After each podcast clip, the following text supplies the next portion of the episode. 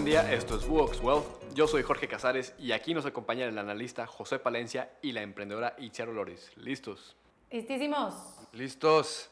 El día de hoy continuamos con el diccionario financiero. En esta ocasión platicaremos más de términos de las empresas, de inversión y de economía. Traemos varios términos como lo que es el margen, rentabilidad, retorno de inversión, dividendos, lo que son las criptomonedas, liquidez, qué es la bolsa de valores, fibras, qué es el Producto Interno Bruto, el PIB.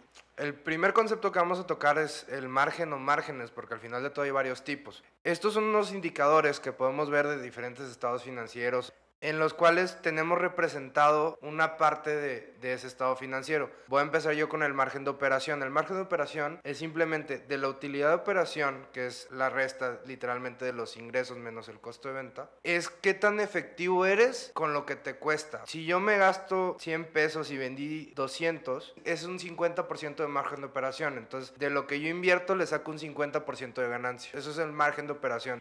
Hay otro margen que es el margen bruto, que se calcula viendo la diferencia entre el precio de venta sin IVA de algún producto y el costo de producción. Este margen bruto es el beneficio directo que se obtiene en una empresa por el bien o el servicio que ofrece. También es conocido como margen de beneficio.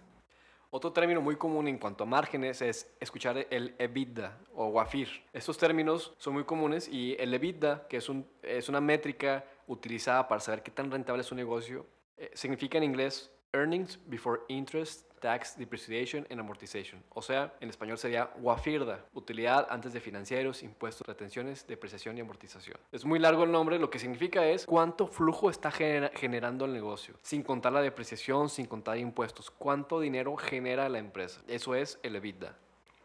Ya que mencionas el evita, Jorge, dentro de esa métrica vemos que también está la depreciación, pero para que quede bien claro qué es la depreciación, se los voy a explicar un poquito. Es lo que pierde valor nuestros activos fijos a lo largo de un tiempo. Si queremos verlo desde mensual, anual, lo podemos calcular de forma de el valor inicial menos el valor de recuperación entre el número de de la métrica de uso del tiempo que queramos, si es anual, mensual, y así podemos sacar un número de una maquinaria que podríamos tener o de una estufa. Y lo que pierde de valor esto, por si en algún momento también lo queremos vender, eso nos ayuda a tener un valor al tiempo que lo estamos utilizando.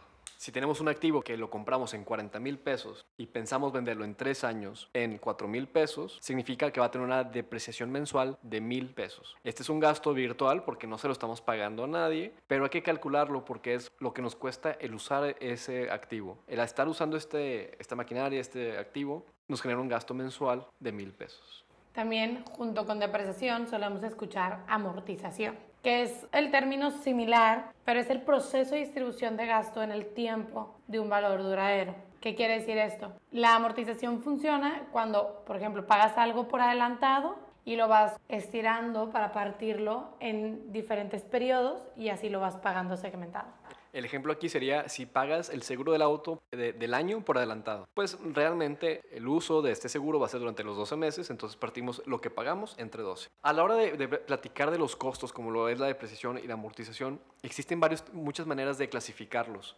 Podemos clasificarlos por su uso, por su naturaleza, por su relación con el servicio. Y lo más común es que escuchemos que existen costos fijos y costos variables.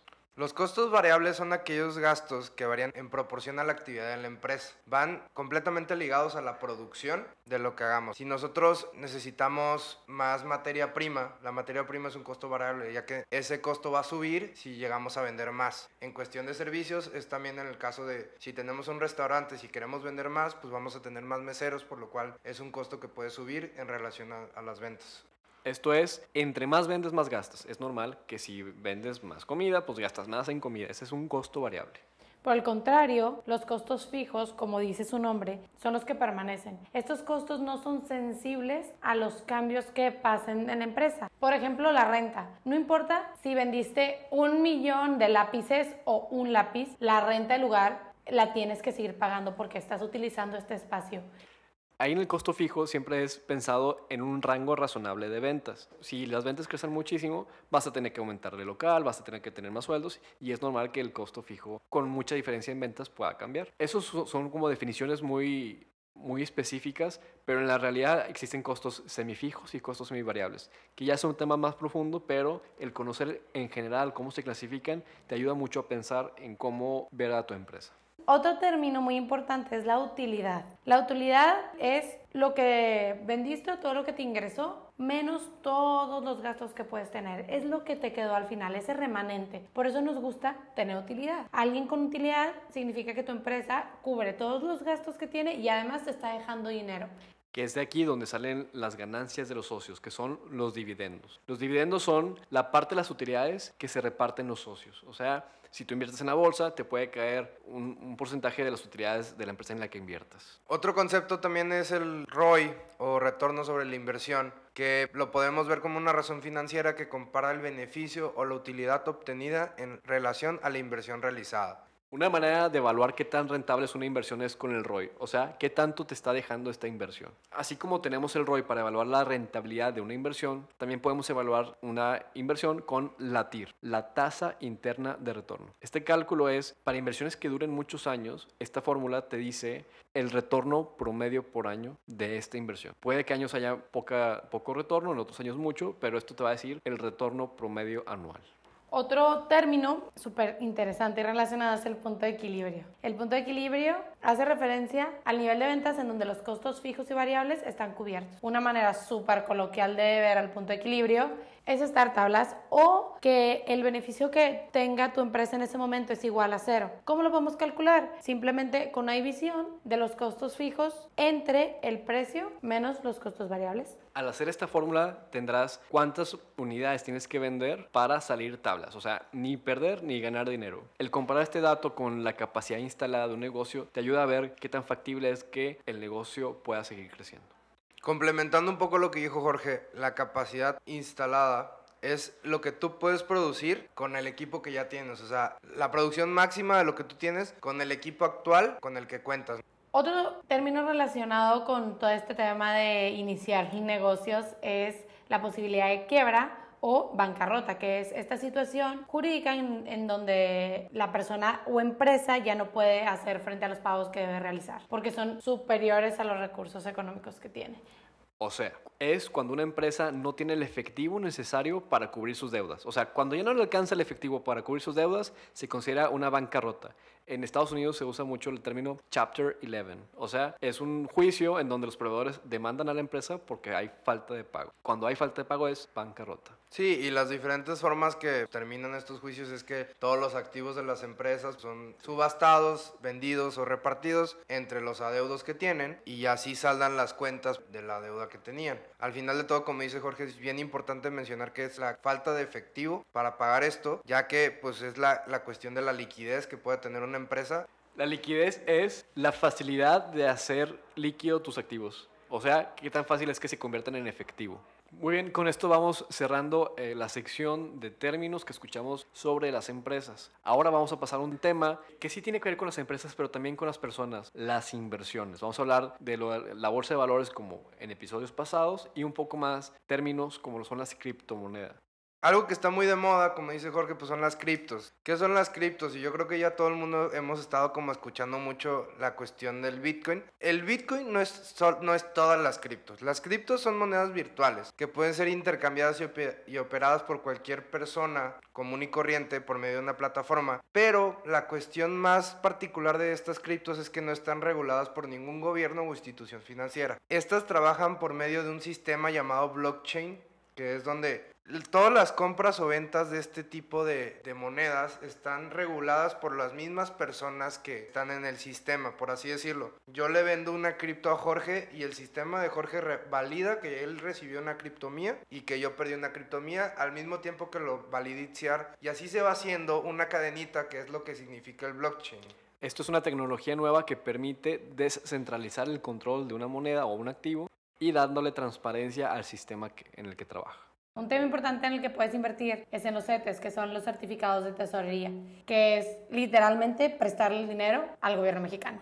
Al ser un bono gubernamental, tienen un riesgo muy bajo. Para que no nos paguen los bonos, los CETES de vuelta, tendría que quebrar el gobierno mexicano y eso es poco probable. Es por eso que los bonos gubernamentales suelen ser llamados libres de riesgo. Otro tema que hemos escuchado en la parte inversión son las fibras o fideicomiso de bienes raíces. Este instrumento de inversión es una manera muy práctica de invertir en bienes raíces. La fibra más grande en México se llama Fibra 1. Se puede invertir en ella a través de la Bolsa Mexicana de Valores o la Bolsa Institucional de Valores, en donde al comprar una, una acción de esta empresa participas en muchos bienes raíces, centros comerciales, edificios, centros de, de distribución y tiene un dividendo constante en donde se reparte casi todo el flujo de efectivo de la empresa. Dentro del mercado accionario también tenemos diferentes conceptos que yo creo que todos, todos hemos escuchado, pero no sabemos bien qué significan. Está el bear market y el bull market.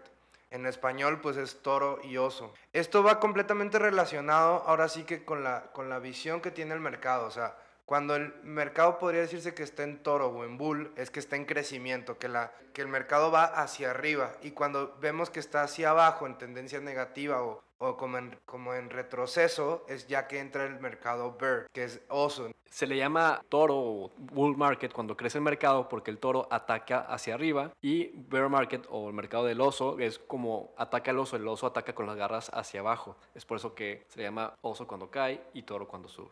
Ya que estamos hablando de este tema de las acciones, las emisoras son todas aquellas empresas que cotizan en bolsa.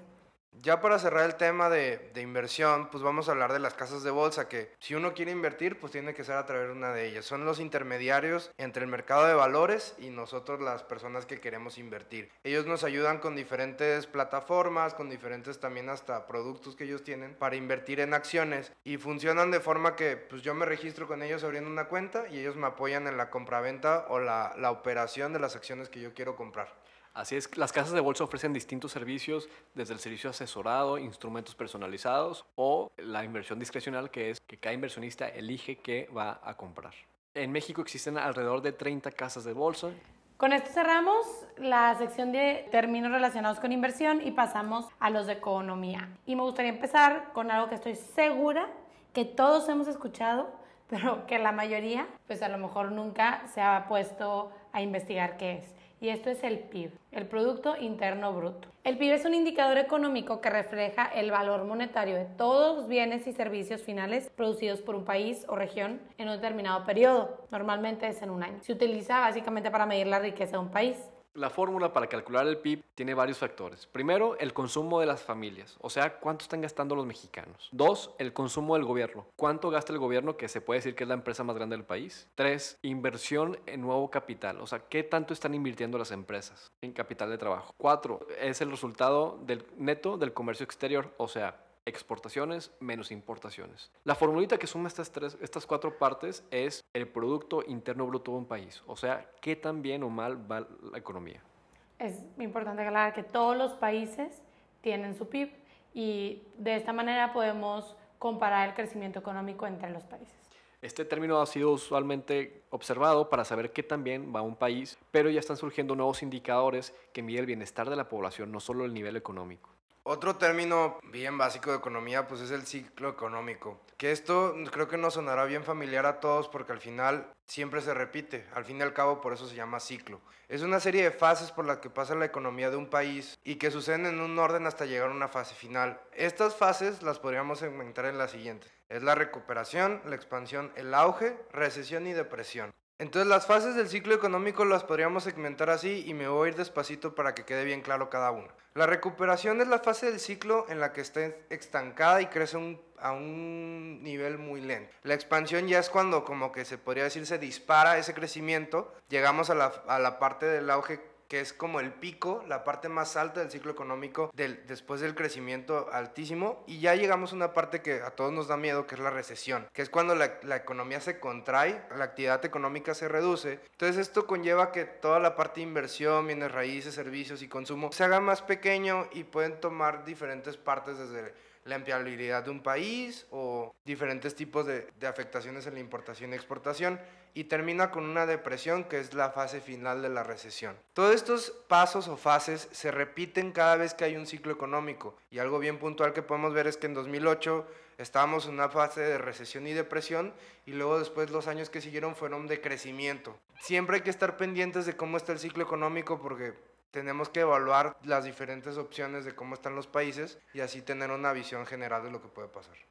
En un mundo tan globalizado, todas las industrias y todos los países están conectados. Entonces, si un país de una recesión puede infectar a otros países afectando la importación, la exportación y los movimientos de bienes.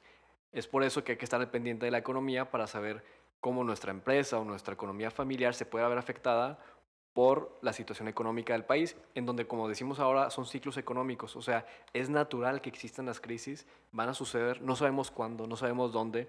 Lo que sí podemos hacer es estar preparados, ahorrar y prevenir. Una manera sencilla de poder visualizar los ciclos económicos de los que hablan Chema y Jorge es si vemos una gráfica en internet, el ciclo de que pasa de subir y bajar y volver a subir, eso es un ciclo. Cuando se completa el comportamiento de subir y bajar, antes de volver a empezar, eso es un ciclo. Entonces, en las gráficas vemos muchos ciclos económicos. Estos son términos que tienen que ver con las empresas, las inversiones y la economía. Todo está relacionado. Tenemos que entender estos términos para cuando veamos las noticias sepamos qué está sucediendo en nuestra sociedad. Eso es todo por hoy. Recuerden escribirnos a podcast.buox.mx para que podamos resolver todas sus dudas. Muchas gracias por escucharnos y recuerden que estamos publicando nuevos episodios cada semana. Con José Palencia e Itziaro Loris, yo soy Jorge Casares y muchas gracias.